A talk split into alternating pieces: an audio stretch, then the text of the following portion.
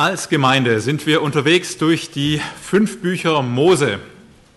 Letzte Woche 2. Mose 1 bis 24. Ganz schön viel. Ich weiß nicht, wer es von euch durchgezogen hat, alles gelesen hat. Wenn ja, herzlichen Glückwunsch. Wenn nein, ich versuche manches aufzugreifen heute Morgen, aber nicht alles, das ist klar. Das geht nicht. Aber an dieser Stelle herzliche Einladung, noch einzusteigen.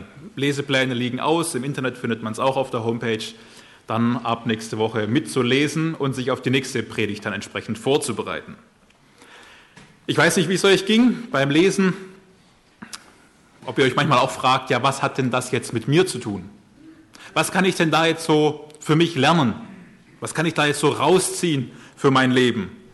Ich meine, im Alltag, da stehen wir vor Herausforderungen, da stehen wir vor Problemen, vor ja, schwierigen Situationen und die beschäftigen uns, ganz klar. Und wir suchen nach Antworten, wir suchen nach Lösungen und entsprechend gehen wir auch an die Bibel ran. Ich möchte euch an der Stelle aber vorwarnen, ihr könnt nicht alles, was ihr lest, eins zu eins übernehmen. Wenn du deinen Kollegen begegnest und du merkst, er streitet den Glauben ab, nein, ich glaube nicht. Aber du heute Morgen Mose gelesen, dich extra vorbereitet, mit einem Wanderstock ausgestattet, begegnest dieser Person, merkst, jetzt ist so ein Moment, du willst Gott bezeugen und du schmeißt diesen Stab auf den Boden in der Erwartung, dass er zur Schlange wird, dann wird das wahrscheinlich eher ein peinlicher Moment werden für dich. Außer Gott stellt sich auch in dieser Weise da, in dieser speziellen Situation da zu dir. Ähm, ja, was, was lerne ich denn dann, wenn, das ich, wenn ich das nicht so direkt übernehmen kann? Ja, schade, warum tue ich mir denn dann den ganzen Stress an und lese durch die fünf Bücher Mose durch? Ja, warum liest du denn eigentlich die Bibel, wenn du sie liest? Warum eigentlich? Das war so der erste Gedanke, der mir kam. Warum lese ich eigentlich die Bibel? Habe ich irgendeine Verpflichtung? Einen Druck? Sonst ein inneres schlechtes Gewissen?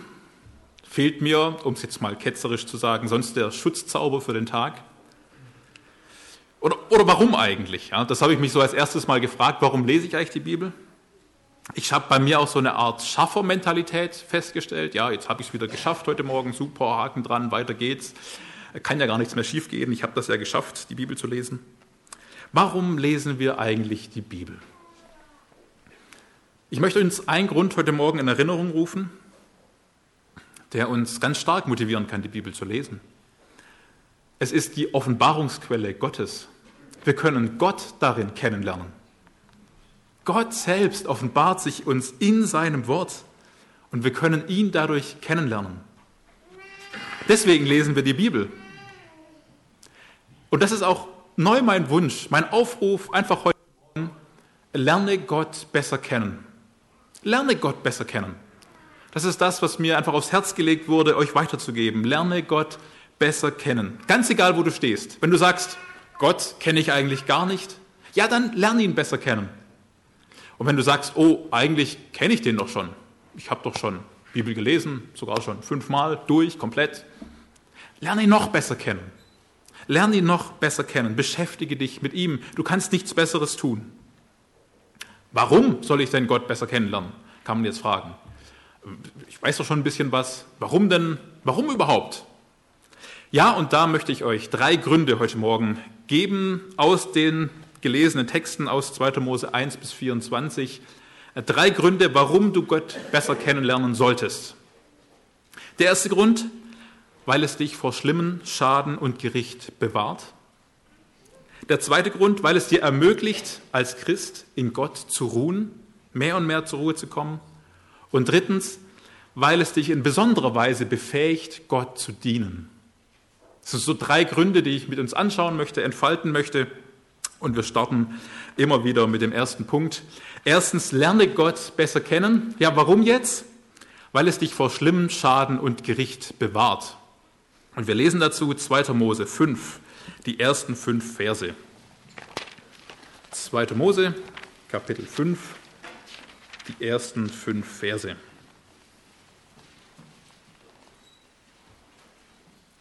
Zweiter Mose Kapitel 5, da lesen wir ab dem Vers 1.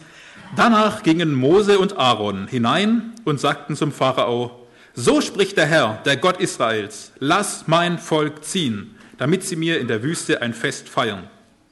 Der Pharao aber antwortete ihnen, wer ist der Herr, dass ich auf seine Stimme hören sollte, Israel ziehen zu lassen? Ich kenne den Herrn nicht und werde Israel auch nicht ziehen lassen. Und sie sagten, der Gott, der Hebräer, ist uns begegnet.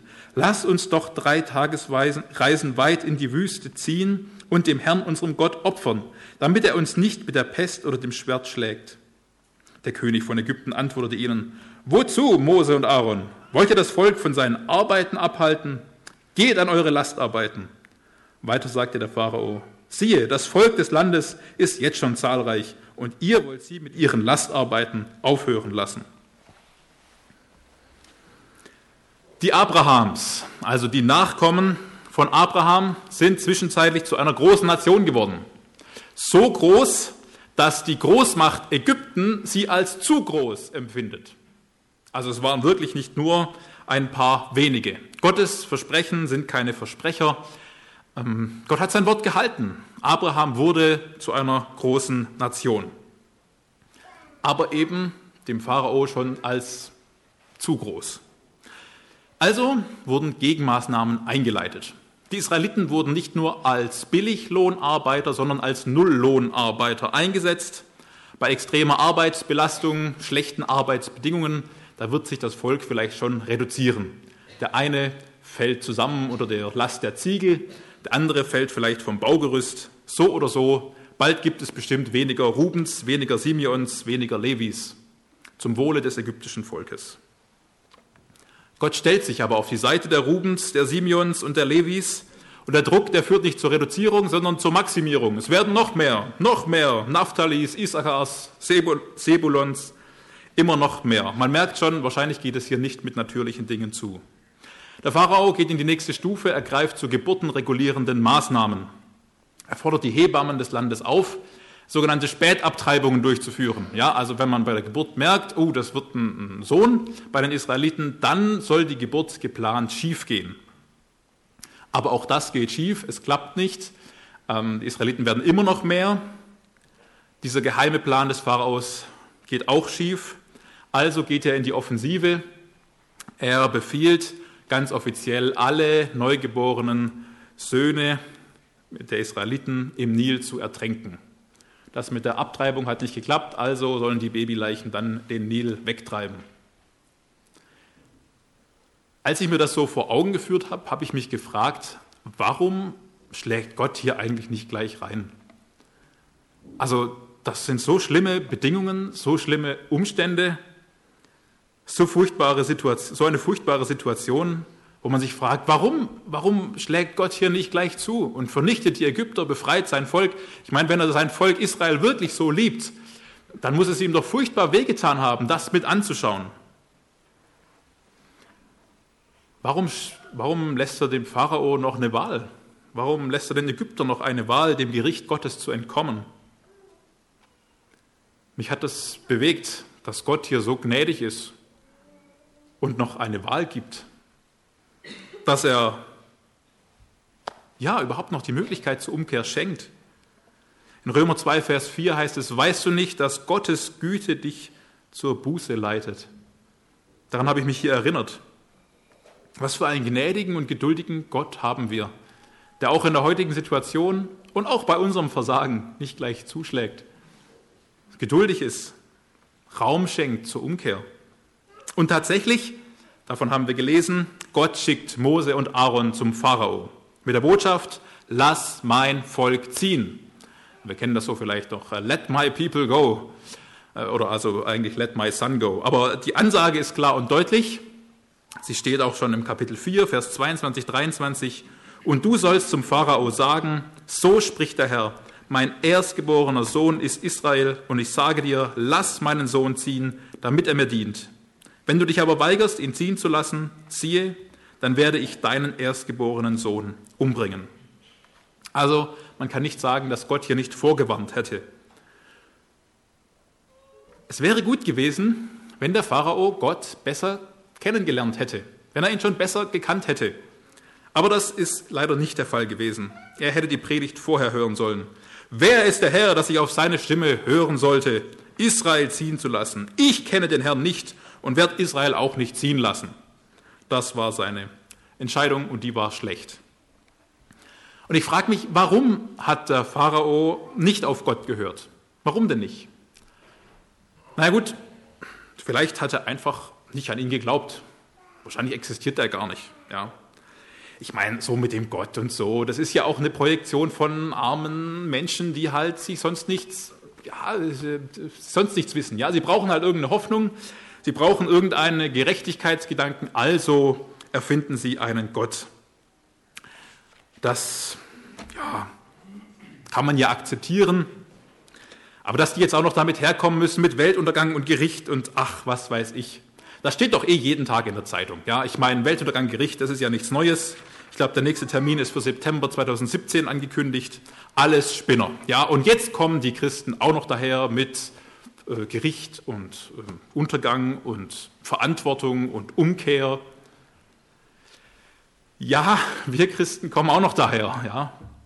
Und es ist äh, auch für uns blöd, wir sind auch traurig darüber und finden das nicht gut, dass Menschen sich anmaßen, irgendwelche Weltuntergangstermine in die Welt zu setzen oder in irgendwelchen Kinofilmen die Apokalypse so darzustellen, als könnte man sie in 90 Minuten entspannt anschauen und danach rausgehen und sie als nette Fiktion betrachten. Nein, ähm, wir finden das nicht gut, aber wir müssen trotzdem die Menschen warnen. Jeder wird einmal sterben und danach kommt das Gericht. Hebräer 9, 27. Ob man jetzt stirbt weil man nachher von einem Auto überfahren wird oder äh, weil die Welt untergeht, weil Jesus wiederkommt. Jeder Mensch muss sich vor seinen Schöpfer verantworten. Warum Gott nicht sofort reinschlägt, ja, das fragen wir uns auch. Aber Gott schenkt Raum zur Buße. Gott schenkt Raum zur Umkehr. Gott gibt noch die Möglichkeit, ihn kennenzulernen. Auch heute, auch heute Morgen. Und er kündigt deswegen extra das Gericht im Voraus an. Vielleicht war der Pharao auch so ein bisschen pluralistisch eingestellt, dass er gesagt hat, doch, doch, ich glaube an den, den gibt es bestimmt auch. Wir haben aber noch eine andere Kollektion an Göttern, die kann man da schön ins Regal stellen. Sollte der Gott der Hebräer kommen, gar kein Problem. Ich werde ihm sowieso mal meine Meinung sagen. So ein schlechter Mensch bin ich auch nicht, da gibt es schlechtere. Und wenn schon, wir als technologisch aufstrebende Gesellschaft, wir werden diesen Rückschlag eines kleinen Gerichtes von irgendeinem Gott auch noch überstehen. So denkt er damals, vielleicht, vielleicht denken auch heute viel, viele Leute genauso. Und wie gut wäre es gewesen, wenn er doch schon im Voraus Gott besser kennengelernt hätte.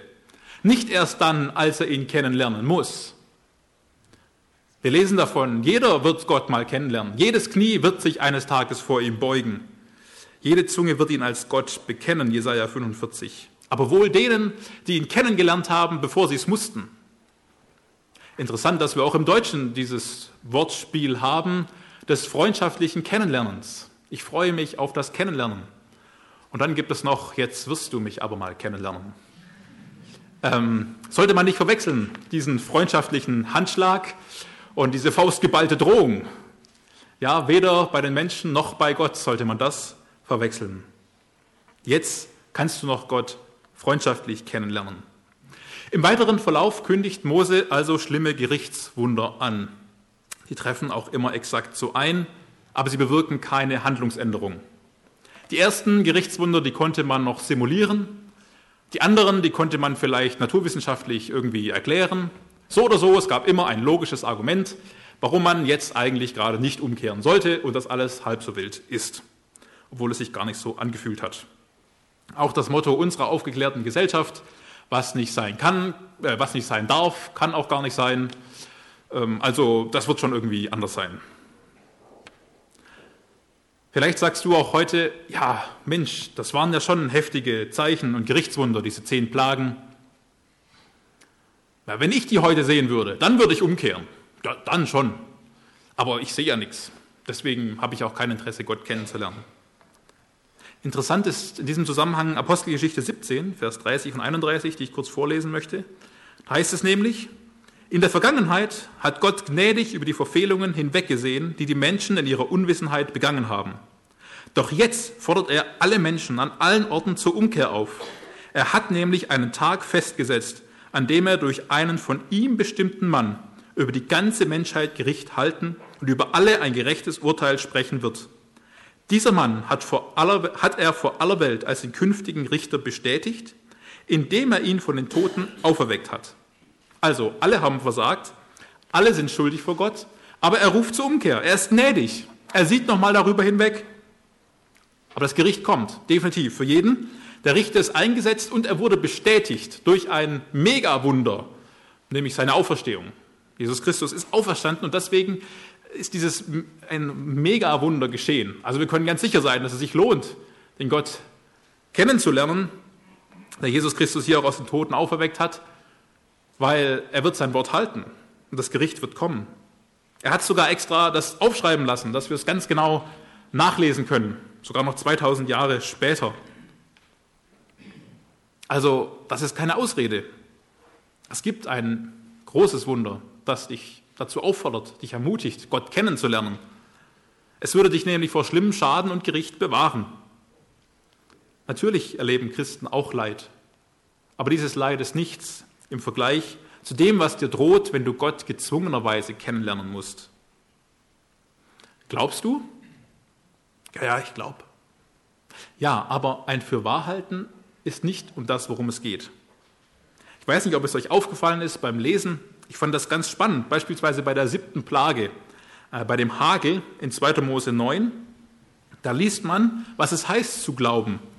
In 2. Mose 9, Vers 18 bis 21.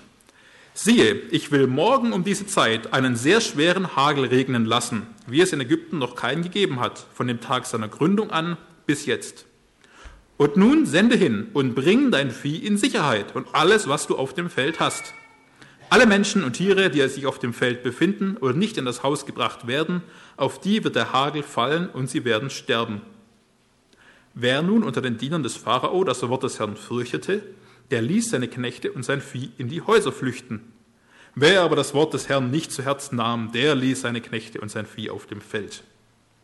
Also Glaube heißt, dass da entsprechende Taten folgen. Ganz einfach, da kommt ein Gericht, glaubst du das? Ja. Warum lässt du deine Viecher und Leute alle draußen, wenn da ein Gericht kommt? Ja, ich glaube halt. Ja, darum geht es nicht. Also entweder du handelst so oder du handelst nicht so. Das wird hier ganz deutlich. Das Gericht ernst nehmen und den Rettungsanweisungen entsprechend handeln.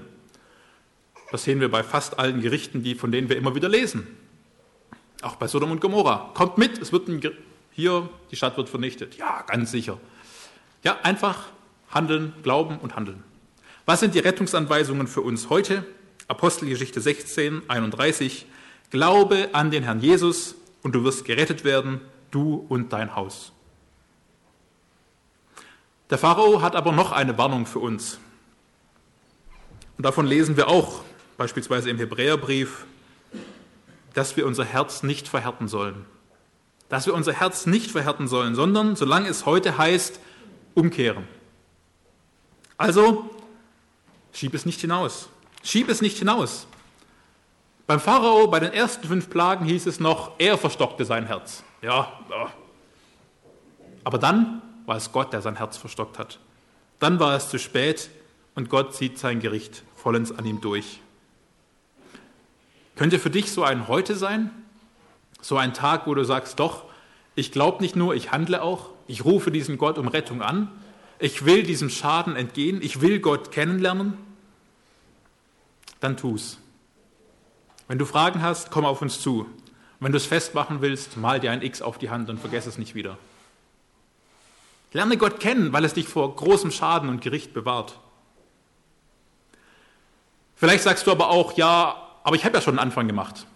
Ich habe Gott schon kennengelernt. Hat mir der Text auch noch was darüber hinaus zu sagen? Ja, und zwar lerne Gott besser kennen. Lerne Gott besser kennen, um mehr und mehr in Gott zu ruhen. Ein zweiter Punkt. Warum solltest du Gott besser kennenlernen?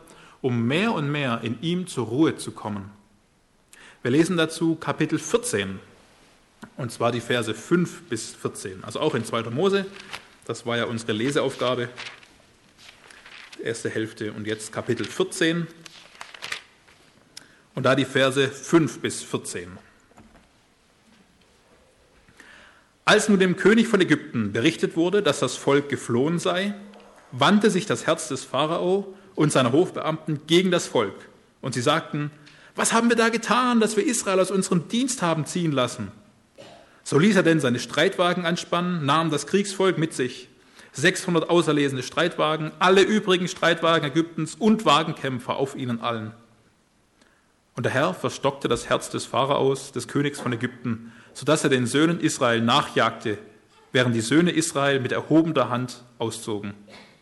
So jagten ihnen denn die Ägypten nach, alle Pferde und Streitwagen des Pharaos, auch seine Reiter und seine Heeresmacht, und erreichten sie, als sie sich am Meer gelagert hatten, bei Pi Hahirot vor Baal Zephon. Als nun der Pharao sich näherte, erhoben die Söhne Israels ihre Augen, und siehe, die Ägypter zogen hinter ihnen her. Da fürchteten sich die Söhne Israel sehr und schrien zum Herrn. Und sie sagten zu Mose, hast du uns deshalb weggeführt, damit wir in der Wüste sterben, weil es in Ägypten keine Gräber gab? Warum hast du uns das angetan, dass du uns aus Ägypten herausgeführt hast? Ist dies nicht das Wort, das wir schon in Ägypten zu dir geredet haben? Lasst ab von uns. Wir wollen den Ägyptern dienen. Es wäre nämlich besser für uns, den Ägyptern zu dienen, als in der Wüste zu sterben. Mose aber antwortete dem Volk, fürchtet euch nicht, steht und seht die Rettung des Herrn, die er euch heute bringen wird. Denn die Ägypter, die ihr heute seht, die werdet ihr weiterhin in Ewigkeit nicht mehr sehen. Der Herr wird für euch kämpfen, ihr aber werdet still sein. Das Worst-Case-Szenario, das Gott angedroht hatte, ist also eingetroffen. Alle erstgeborenen Söhne der Ägypter wurden umgebracht. Die zehnte Plage. Wer von uns ist eigentlich alles der erste Sohn der Familie? Wer ist der erste Sohn der Familie? Also wir wären alle tot, wenn wir Ägypter gewesen wären. Schlimm, furchtbar. Aber das war ja Punkt 1. Also dem Schaden und Gericht konnte man entgehen. Die Israeliten sind dem entgangen. Und jetzt sind sie dem ganzen Volk Israel entgangen. Sie sind losgezogen. Ich bin ein wenig stutzig geworden. Ich weiß nicht, ob es euch auch so ging. Es wurde immer nur von diesem Fest beschrieben. Also drei Tagesreisen weit in die Wüste reinziehen, äh, nicht abhauen, nur dahin gehen. Ja, irgendwie war ja klar, dass sie danach wahrscheinlich nicht mehr wiederkommen werden. Aber vielleicht wollte Gott auch ganz bestimmt, äh, wollte Gott auch ganz speziell dieses große Finale haben, diesen großen Showdown. Und der kommt jetzt. Die ganze ägyptische Streitmacht wird mobilisiert. Ganz schön unheimlich. Eine wilde Horde kampferprobter Tötungsmaschinen auf ihren Wagen rasen da los in vollem Galopp. Israel wird immer mulmiger zumute, vorne das Meer, hinten diese Horde wild gewordener Ägypter, hoffnungslos eingekesselt. Was fällt ihnen da noch ein? Ja, also zum Ersten, sich tierisch über die Situation aufzuregen und zum Zweiten Mose zu beschimpfen, also dem Führer, der da irgendwie das jetzt eingebrockt hat, und zum Dritten die Entscheidungen der Vergangenheit zu kritisieren. Ich hab's dir doch gleich gesagt. Ja, hier wörtlich nachzulesen. Haben wir dir nicht gesagt? Ja, lass doch besser. Ja, ja, die Fehlentscheidungen der Vergangenheit und das Schimpfen. Und ich frage uns heute Morgen, ich frage mich heute Morgen, wie reagieren wir eigentlich, wenn die Luft mal enger wird? Wenn sich die Probleme auftürmen, wenn es schwieriger wird, wenn wir keinen Ausweg mehr sehen? In so krassen Situationen, da wo es richtig heftig wird, wie reagieren wir dann? Aber ich möchte es auch einfach herunterbrechen auf die kleineren Dinge. Wie reagieren wir da, wenn uns jemand blöd an Karren fährt, einfach so Sonntagmorgens? Wenn auf der Arbeit irgendwas entschieden wird, was uns gar nicht passt? Wenn der Lehrer sich anders verhält, als einem lieb ist und doch tatsächlich meint, doppelt so viele Hausaufgaben aufzugeben als sonst immer? Wie verhalten wir uns, wenn in der Gemeinde irgendwas entschieden wird, was wir nicht gewohnt sind? Ja, wird schon wieder was Neues ausprobiert. Oder wenn dich nachher jemand einfach blöd anguckt. Wie verhalten wir uns eigentlich? Wie verhalte ich mich? Ich kann euch mal so ein paar Schlagworte sagen. Aufregen, klagen, motzen, meckern wie die Ziegen, schimpfen wie die Rohrspatzen. Es ist unglaublich, wie viele Wörter wir im Deutschen haben, um das so zu beschreiben, was man da alles tun kann. Ähm, das sagt doch was über uns aus. Mein Herz ist voll davon. Und Gottes Rede hier scheint völlig absurd. menschlich völlig fremd. Vers 14, der Herr wird für euch kämpfen, ihr aber werdet still sein. Oder man könnte auch übersetzen, untätig sein. Still sein, untätig sein, ruhig bleiben, abwarten. Menschlich völlig irre. Doch, Gott macht alles gut. Boah, sehr herausfordernd. Ruiniere jetzt nicht dein Glaubenszeugnis, sondern beweise, dass du an diesen lebendigen Gott glaubst. Beweise es durch dein Verhalten, dass du Gott kennst. Ja, lieber Bruder, liebe Schwester, lieber Nathanael, glaubst du oder glaubst du nicht? Wie gut kennst du Gott eigentlich? Jesaja 30, Vers 15, da lesen wir, denn so spricht der Herr, Herr, der Heilige Israels, durch Umkehr und durch Ruhe werdet ihr gerettet. In Stillsein und in Vertrauen ist eure Stärke, aber ihr habt nicht gewollt. Wollen wir? Wollen wir Gott besser kennenlernen? Warum bringe ich hier beides zusammen, das mit dem Ruhigsein und das mit dem Gott kennenlernen? Bei einem Kind kann man das ganz schön sehen. Kleines Kind, das quäkt, Mama, Mama, wo ist meine Mama? Und du kannst ihm erklären, in zehn Sekunden kommt sie aus dem Keller wieder hoch. Zehn, neun, ah! Und es schreit weiter. Es ist nicht ruhig. Mit der Zeit lernt es aber, okay, wenn der Papa das so sagt, dann kann ich ihm vertrauen. Ich habe den kennengelernt. Ich weiß, dass er vertrauenswürdig ist. Ich kann ruhig bleiben. Wie gut kennst du Gott? Wie gut kennst du diesen absolut vertrauenswürdigen Vater? Aber jetzt stopp. Ich will nicht wissen, was du denkst darüber, wie gut du ihn kennst. Ich würde dich herausfordern und mich herausfordern zu fragen, wie sieht denn eigentlich unser Verhalten aus? Spiegelt unser Verhalten gerade auch in so brenzligen, kritischen, hm, ja, nicht unschönen Situationen das wieder, dass wir diesen absolut vertrauenswürdigen Vater wirklich kennen? Das Verhalten ist entscheidend. Ich möchte den Bogen hier ein bisschen weiterspannen. Das war für mich ein interessanter Gedankenexkurs. Den haben wir vor kurzem auch in der Bibelschule in Korntal ein bisschen praktiziert. An dem äußerlichen Verhalten kannst du das innenliegende Gottesbild feststellen.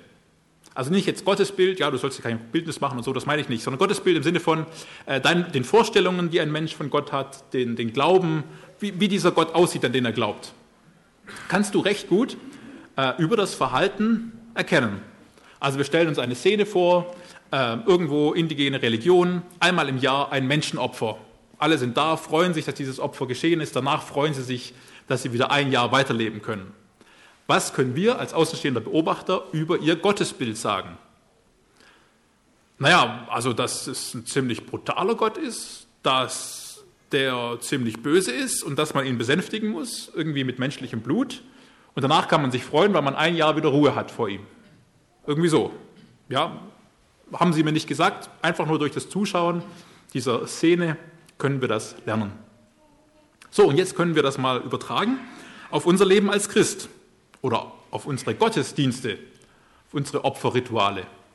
Ähm, alle sitzen griesgrämig da und warten 90 Minuten ab. Was lernen wir über diesen Gott, den sie haben? Naja, also so spannend kann der nicht sein. Äh, der will wahrscheinlich irgendwie ruhig gestellt werden durch ruhiges Sitzen. Und ähm, ja, was, was, was lernen andere, was können andere über unser Gottesbild ähm, erkennen? wenn Sie uns anschauen, unser Verhalten oder unseren Gottesdienst. Versuch mal, Rückschlüsse daraus zu ziehen. Es ist interessant, sich darüber Gedanken zu machen, sich zu fragen, was sagt dieses oder jenes Verhalten jetzt wohl über meinen Glauben aus, über diesen Gott, an den ich glaube. Oder auch umgedreht, wenn ich will, dass bestimmte Eigenschaften Gottes durch mein Verhalten oder durch meinen Gottesdienst sichtbar werden sollen, wie müsste das dann aussehen? Wenn ich will, dass andere tatsächlich erkennen können, dass ich an einen allmächtigen Gott glaube, wie müsste das aussehen? Wenn ich will, dass andere Leute erkennen können, dass ich an einen liebenden, menschenfreundlichen, gnädigen Gott glaube, wie muss das aussehen in meinem Verhalten? Was bedeutet das ganz konkret? Oder für unseren Gottesdienst, dass wir auch an einen heiligen Gott glauben, an einen Gott, den wir nahen können, aber doch vor dem wir auch Respekt haben, den es auch zu fürchten gilt, wie kann das auch in einem Gottesdienst ausgedrückt werden? Ich finde es spannende Fragen. Ich habe noch keine Lösungen darauf, deswegen predige ich ja darüber und spiegel es euch zu. Ja? Dann könnt ihr jetzt mir sagen, was ihr denkt. Ähm, denkt mit uns darüber nach, mit mir, wie muss unser Verhalten aussehen? Hier in 2. Mose 14 lesen wir zum Beispiel diesen Zusammenhang, ja, diesen allmächtigen Gott und dem äußerlichen ruhig sein, still bleiben. Ganz bewusst. Mir ist aber auch bewusst, dass das gar nicht so einfach ist, weil wenn wir weiterlesen würden, Kapitel 15, hören wir Israel sagen, wo ist das Trinken? Kapitel 16, wo ist das Essen? Kapitel 17, wo ist das Trinken? Und das ist vielleicht nur exemplarisch. Also, dass das nicht leicht ist und dass das eine Veränderung von innen nach außen braucht, dessen bin ich mir völlig bewusst. Und doch lesen wir viel davon in der Bibel. Psalm 23, sitzen am gedeckten Tisch im Angesicht der Feinde. Psalm 37, still sein auf den Herrn harren. Psalm 62, nur auf Gott still vertrauen, von ihm kommt meine Hoffnung. Von Jesus heißt es in Jesaja 53, er wurde misshandelt, aber er beugte sich und tat seinen Mund nicht auf wie das Lamm, das zur Schlachtung geführt wird, und wie das Schaf, das stumm ist vor seinen Scherern. Und dann gibt es noch Philippa 4, Vers 5, in dem Zusammenhang auch ganz interessant. Eure Milde soll allen Menschen bekannt werden, der Herr ist nahe. Was ist jetzt die Milde? Milde Bohne irgendwie kennt man noch. Also milde als das Gegenteil vom Aufregen. So vielleicht, das ist die schnellste Definition. Also mild ist das ruhig bleiben, entspannt bleiben. Ist das ein Erkennungszeichen von uns Christen? Zeigt das, dass Gott bald wiederkommt und dass er eh alles in seiner Hand hält und dass er jetzt eh bei mir nahe ist? Wie kann das werden? Wie kann das werden? Ganz ähnlich greift das Jesus übrigens auch in der Bergpredigt auf, Matthäus 6. Ganz ähnlich und gut zu erkennen, ähm, wenn wir diesen Vater kennen, der die Vögel versorgt, dann können wir ruhig bleiben. Dann können wir gelassen bleiben. Ein zweiter, äh, kurzer, eine zweite kurze Kontaler Anekdote, was ich gelernt habe, das war für mich auch neu. In dem englischsprachigen bzw. der amerikanischsprachigen Theologie gibt es ein Fremdwort und das nennt sich Gelassenheit. Also man, man konnte das nicht besser übertragen. Man hat das einfach als Fremdwort aus der deutschen Theologie übernommen. Von Matthäus 6 her kommen die Gelassenheit. Hat mir gut gefallen. Ja? Gelassenheit. Ähm, wie, wie ist das bei uns? Ja, dieses diese vertrauensvolle Grundhaltung prägt diese Gelassenheit mein Leben. Hat übrigens nichts mit Faulheit zu tun. Also Paulus schreibt zum Beispiel, dass er mehr gearbeitet hat als alle anderen in 1. Korinther 15. Aber dennoch betont er diese Gelassenheit in der Gnade Gottes. Und ich möchte uns ermutigen, ruhiger zu werden, gelassener zu werden, ja, das mitzunehmen. Und wie geht das? Ja, eben indem wir Gott besser kennenlernen. Wenn wir uns einfach nur eine Verhaltenstherapie angewöhnen wollen, zu sagen, ich bleibe ruhig, ich bleibe ruhig, ich kann aber nicht mehr ruhig bleiben, dann wird das irgendwie nichts. Wir müssen verstehen, warum wir ruhig bleiben können. Und das geht nur, wenn wir Gott sehen, wenn wir Gott mehr und mehr erkennen, wenn wir sehen, wie er ist und dass er alles in seiner Hand hält. Dann können wir ruhig bleiben. Und wie können wir ihn besser kennenlernen? Zum Beispiel können wir von Mose lernen, der dann jetzt ein bisschen gespoilert in Kapitel 33 sagen wird, lass mich deine Herrlichkeit sehen. Lass mich dich sehen, wie du bist, lass mich dich besser erkennen. Wir können das zu unseren Worten machen. Wir können beten, wir können das zu unserem Anliegen machen. Und wir können auch weiter die Moselese so gestalten, das Bibellesen, dass wir, immer uns, uns, wir uns immer wieder fragen, was, was lerne ich über Gott? Was lerne ich über Gott in diesen Versen? Was, was zeigt er mir hier, wer er ist? Und was darf das für meinen Alltag auch ganz konkret bedeuten in meinem Verhalten? Je intensiver wir Gott kennenlernen, je intensiver wir Gott kennenlernen, je größer er uns wird, desto kleiner wird so manche Sorge und so manches Problem. Vielleicht kriegst du eine Ruhe, um die du dich irgendwann selbst beneidest. Und vielleicht beneiden dich auch andere darum. Das wäre doch schön. Bei den Israeliten hat es geklappt. Da ging es gut. Und sogar die Feinde haben es erkannt. Der Herr streitet für sie. Sie selbst haben nicht gestritten. Lerne Gott besser kennen und komm in ihm zur Ruhe mehr und mehr. Und noch einen dritten Grund möchte ich herausgreifen. Eine dritte Antwort, warum du Gott besser kennenlernen solltest. Also die erste, um vor schlimmen Schaden und Gericht bewahrt zu bleiben. Die zweite, um in Gott mehr und mehr zu ruhen. Und die dritte, um im Besonderen für den Dienst für Gott befähigt zu werden für den Dienst für Gott befähigt zu werden, im Besonderen. Wir springen gedanklich nochmal zurück an den Anfang. Ähm, die Not der Israeliten war groß, ja, das wissen wir noch vom Anfang. Not war groß. Was tut Gott? Er schickt einen Leiter. Sehr interessant. Ich weiß nicht, ob du dich schon mal gefragt hast, wie kann Gott auch heute auf Nöte eingreifen? Vielleicht indem er Leiter schickt. Also Gott begegnet dem Volk Israel mit einem Leiter und diesem Leiter, dem Mose, dem begegnet er ganz persönlich. Mose, Mose, der, der aus dem Wasser gezogen wurde, aufgenommen bei den Ägyptern, gelehrt und gebildet an der damaligen Elite-Uni, in äußerlich super Umständen aufgewachsen, innerlich aber total zerrissen. Bei den Hebräern war er ein Ägypter, bei den Ägyptern ein Hebräer. Ah. Und irgendwann hat es ihm gereicht. Er wollte sich auf eine Seite schlagen, im wahrsten Sinne des Wortes, und er bringt einen ägyptischen Aufseher um. Er will den Hebräern zeigen, dass er voll auf ihrer Seite ist. Aber das geht schief. Das geht schief. Mose wird zum Mörder und damit zum Versager und muss damit fliehen. Vergessen wir es nicht, mit wem Gott hier so große Geschichte schreibt. Mit einem Versager. Die Spontanreaktion bringt nichts. Er flieht, 40 Jahre Wüste. Manche gehen davon aus, dass er wahrscheinlich so eine Art Erschöpfungsdepression hatte. Äh, zu Neudeutsch, dass er vielleicht ausgebrannt war, Burnout. Warum? Naja, das könnte man zum Beispiel daran sehen, dass er nach 40 Jahren, also er hütet ja 40 Jahre die Herde seines Schwiegervaters. Und jetzt kurbeln wir in unserem Moselesegedächtnis ein bisschen zurück. Jakob hat auch 20 Jahre die Herde seines Schwiegervaters gehütet.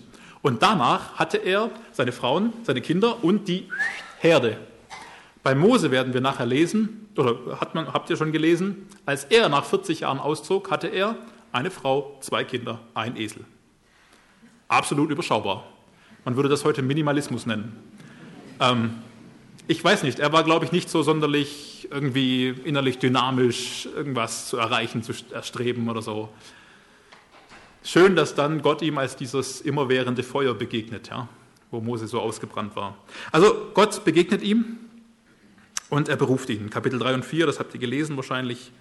Und er hat die Chance, jetzt Gott kennenzulernen. Er hat die Chance, Gott kennenzulernen, das ist ja das Thema der Predigt. Und er ringt in Fragen mit Gott. Ja, man könnte sagen, ja, das war doch so eine Ausrede. Ja, aber doch hat er Gott immer besser kennengelernt. Er hat ihn kennengelernt. Er hat ihn kennengelernt, dass es äh, auf ihn ankommt, auf Gott ankommt und nicht auf ihn selbst. Er lernt Gott kennen als den, der einen Plan hat, als den, der immer da ist, als der Daseinende, der ich bin, der ich bin.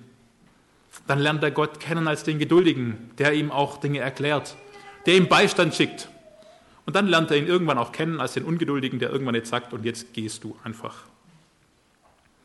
Und das ist erst der Anfang. Ab jetzt, und das habt ihr schon gelesen und das werdet ihr noch weiter lesen, wenn ihr es weiter lest, wird Mose viel Gemeinschaft mit Gott haben. Er wird Gott immer besser kennenlernen. Und nur dadurch, dass er viel Zeit mit Gott verbringt und ihn immer besser kennenlernt, nur dadurch ist er befähigt, seinen Dienst zu tun. Nur dadurch kann er seinen Auftrag erfüllen. Ich möchte noch, für alle, die es nicht geschafft haben, heute Morgen noch Kapitel 24 zu lesen, die letzten Verse aus dem Kapitel 24 lesen. Die finde ich in diesem Zusammenhang noch ganz spannend. Das ist dann Kapitel 24, die Verse ab Vers 12. Und da heißt es, und der Herr sprach zu Mose, steig zu mir herauf auf den Berg und sei dort, damit ich dir die steinernen Tafeln, das Gesetz und das Gebot gebe, das ich dir geschrieben habe, um sie zu unterweisen. Da machte sich Mose mit seinem Diener Josua auf, und Mose stieg auf den Berg Gottes zu den Ältesten, aber sagte er, wartet hier auf uns, bis wir zu euch zurückkehren. Siehe, Aaron und Hur sind ja bei euch. Wer eine Rechtssache hat, trete zu ihnen. Als nun Mose auf den Berg stieg, bedeckt die Wolke den Berg. Und die Herrlichkeit des Herrn ließ sich auf dem Berg Sinai nieder, und die Wolke bedeckte ihn sechs Tage. Und am siebten Tag rief er Mose mitten aus der Wolke heraus. Die Erscheinung der Herrlichkeit des Herrn aber war vor den Augen der Söhne Israel wie ein verzehrendes Feuer auf dem Gipfel des Berges. Mose jedoch ging mitten in die Wolke hinein und stieg auf den Berg, und Mose war 40 Tage und 40 Nächte auf dem Berg. Mose durfte hinzutreten. Mose durfte reinkommen als Mittler. Er als der Leiter. Gott ruft Und Mose macht sich bereitwillig auf den Weg, Gott zu begegnen. Er, der doch eigentlich so unentbehrlich ist, der Chef des ganzen Ladens, er geht. Er lässt die Stellvertreter da, klärt Dinge, die zu klären sind und zieht los. Und dann hat er Zeit. Er hat Zeit, um Gott zu begegnen. Er hat Zeit, um Gott kennenzulernen. Wir lesen nichts davon, dass er hochhetzt. Gott, schnell, Tafeln, jetzt, ich muss zurück, großes Volk, große Probleme, du weißt. Äh. Nein, er hat Zeit. Es ist erst mal eine Woche des Ankommens, des Ruhens, des Abwartens. Erst am siebten Tag ruft Gott dann ihn zu sich. Müsste keiner von uns sagen, hat beim Arzt schon mal lange warten müssen. Am siebten Tag ruft Gott erst Mose zu sich. Und dann verbringt Mose 40 Tage und 40 Nächte in der Gegenwart Gottes. Er lernt Gott besser kennen. Er bekommt die Anweisungen für sein Volk.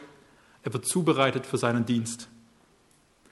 Wer ist heute noch von uns bereit, sich intensiv Zeit zu nehmen, immer wieder in die Gegenwart Gottes zu kommen und sich ausbilden zu lassen für den Dienst für Gott? Wir haben alle Verpflichtungen, wir haben alle Verantwortung. Und ich weiß nicht, für wie viele Menschen du zuständig bist. Mose war für geschätzte zwei bis drei Millionen Menschen zuständig und er hatte Zeit, um Gott zu begegnen. Auch heute brauchen wir solche Menschen. Menschen, die sich Zeit freikaufen. Zeit, um Gott besser kennenzulernen. Zeit, um zugerüstet zu werden für den Dienst für Gott. Was ist mit mir? Was ist mit dir? Wo möchtest du dir ganz intensiv Zeit nehmen, um Gott noch besser kennenzulernen? Zeit, um zum Beispiel die Moselese ab jetzt durchzuziehen, um Gott noch besser kennenzulernen in seinem Wort. Er wird sich jetzt an vielen Stellen offenbaren, auch wenn das manchmal ganz schön trocken wirkt, aber da steckt viel dahinter. Zeit, um vielleicht auch mal einen Vormittag mit Bibellesen und Gebet zu verbringen, einfach in der Stille, obwohl man eigentlich so viel zu tun hätte und vielleicht für zwei Millionen Menschen zuständig wäre. Zeit, um vielleicht auch in die GBS zu kommen, um Gott besser kennenzulernen oder ein Jüngerschaftsprogramm zu machen. Zeit, um sich vielleicht sogar fürs TFM Bibelkunde anzumelden. Zehn Monate, Prioritäten setzen, jede Stunde, einen Tag, die ganze Bibel durcharbeiten. Zeit, vielleicht für die KLB Kinderdienstschulung in Kirchzimmern. Ja, Gott besser kennenlernen, Zeit zu haben, Auszeit zu haben und zubereitet zu werden für einen Dienst. Zeit vielleicht für eine berufsbegleitende Bibelschule, BSK Ostfildern oder TFM Theologie. Vielleicht sogar Zeit, um eine Zeit lang aus dem Beruf auszusteigen und sich vielleicht, ja, einige Jahre an einer Bibelschule aufzuhalten oder die EFA Missionsausbildung zu machen, bei der auch wieder gerade ähm, neu spannend herumgedoktert wird. Wunderbare Mischung von Bibelstudium und Gemeindepraxis. Ich weiß, wir haben alle keine Zeit. Ähm, dennoch möchte ich dich fragen, wo gibt es Möglichkeiten? Wo kannst du deinen Lebensstil vielleicht reduzieren, um zeitliche Freiräume zu haben, um Gott besser kennenzulernen? Wie wichtig ist dir das? Tu die Frage bitte nicht leichtfertig ab. Ich weiß, wenn du jetzt äh, keine Zeit hast, dann sagst du, ich habe keine Zeit und dann bist du fertig. Aber ähm, vielleicht ist es gut, dir kurz Zeit dafür zu nehmen, ob du wirklich keine Zeit hast. Und wenn du ein Gegenüber brauchst zum Reden, das, sich, das einfach nochmal deine Argumente hinterfragt, ich rede da gern mit dir auch drüber. Kannst du dir zeitliche Freiräume schaffen, um Gott besser kennenzulernen? Um ausgerüstet zu werden für einen Dienst auch für Gott? Wo dieser Dienst dann nachher effektiv stattfindet, das wird sich dann noch zeigen. Ob in einer muslimischen Welt oder im humanistischen Deutschland, ob als Kindermissionar im Umfeld der eigenen Familie oder als Ingenieur in Äthiopien, das ist dann der nächste Schritt. Wichtig ist erstmal, sich Zeit zu nehmen, um Gott kennenzulernen. Zeit zu nehmen, um zubereitet zu werden, auch für den Dienst, für den Gott jeden einzelnen von uns hat. Ganz egal wo. Die Not ist groß und Gott möchte uns gebrauchen. Und Gott möchte, dass wir ihn besser kennenlernen durch sein Wort. Am Ende der Predigt geht es mir ähnlich wie dem Hebräerbriefschreiber, der hätte noch gern viele Glaubenshelden aufgezählt. Und vielleicht habt ihr manche Fragen mitgebracht, wo ihr sagt, Mensch, da habe ich jetzt gar keine Antwort dafür genommen, äh, gefunden. Dann nimm dir Zeit um vielleicht doch einen Kommentar aufzuschlagen und vielleicht doch darin auch Antworten zu suchen und einfach nochmal Zeit mit Gott zu verbringen. Oder stell die Frage noch ähm, einfach nachher im Gespräch. Mein Anliegen heute Morgen war, dir und mir zu sagen, lern Gott besser kennen. Wenn du ihn noch gar nicht kennst, dann lerne ihn besser kennen, um vor schlimmen Schaden und Gericht bewahrt zu bleiben. Und wenn du ihn schon kennst, dann lerne ihn besser kennen, um gelassener zu werden, ja? um mehr und mehr in ihm zu ruhen. Und auch, um im Besonderen befähigt zu werden, in Gottes Gegenwart für seinen Dienst, den er auch für dich hat.